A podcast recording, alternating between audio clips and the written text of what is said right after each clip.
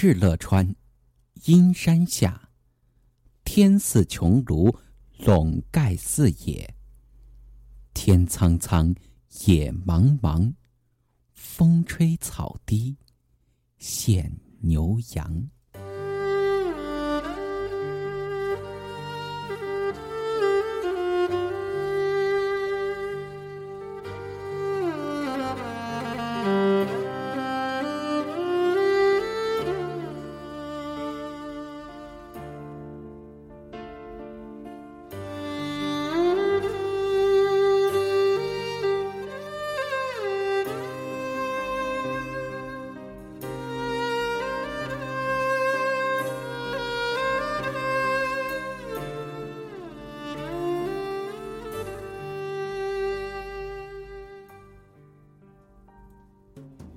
我来到广阔的草原上，被细微的声音所吸引。那是自草原底层所发出的牧草疏落筋骨的声音，也是被风吹袭时草间与游云相互拥护的声音。那是人声交错的世界里听不到的微语。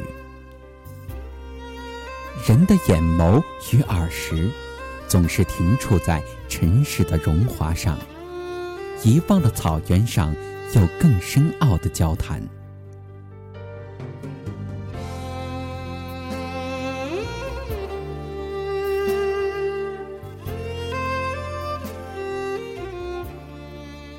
我逐渐明了，其实人世的生灭故事早已蕴含在大自然的荣枯里。默默地对人们展示着这一切，预告生生不息，也提切落花流水。人必须穷尽一生之精神才能彻步，但对这草原上的每一株草而言，春萌秋萎，即是一生。人没有理由夸饰自己生命的长度，人。不如一株草，无所求的萌发，无所怨悔的凋萎，吮吸一株草该吮吸的水分和阳光，占一株草该占的土地，尽它该尽的责任，而后化作泥，成全明年春天将萌生的草芽。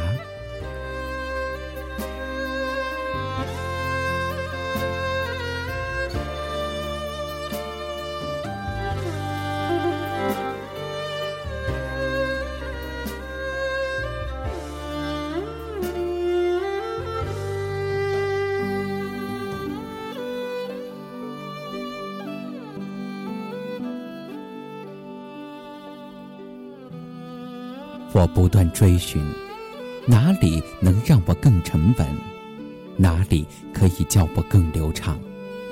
在熙扰的世间，却不断失望，才知道我所期盼的，众山众水早已时时对我招引，只是我眼拙了。山的沉稳，成就了水的流畅。水的宽宏大量，哺育了平原人家草原上的牛羊。如果田舍旁的稻花曾经疏解我的心，不仅是勤奋的庄稼人让他们如此，更是平野与流水让他们如此。如果深山里的松涛曾经安慰我，那是山的胸襟让他们如此。如果桃花的开落曾经换来我的咏叹，我必须感恩，是山、水、花、鸟共同完成的伦理，替我解去了身上的捆绳。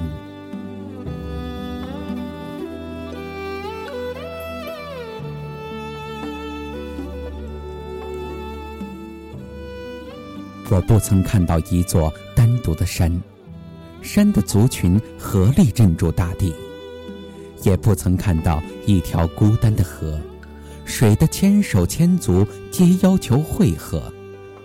不曾有过不凋萎的桃花，他们恪守生灭的礼则，让四季与土地完成故事。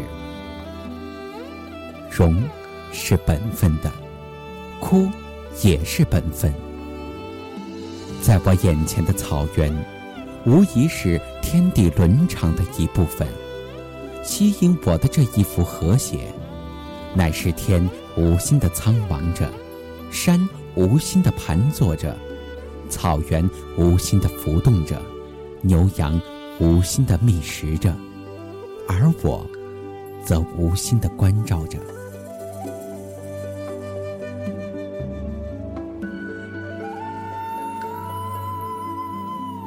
此时的我，既是山里的一块岩，也是天上游动的云，是草的半径，也是牛羊身上的汗毛。人不能自外于山水。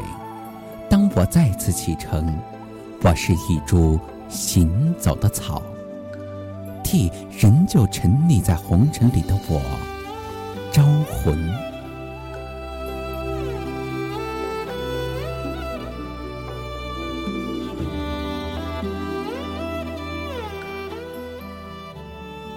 种草皆如此，才有草原。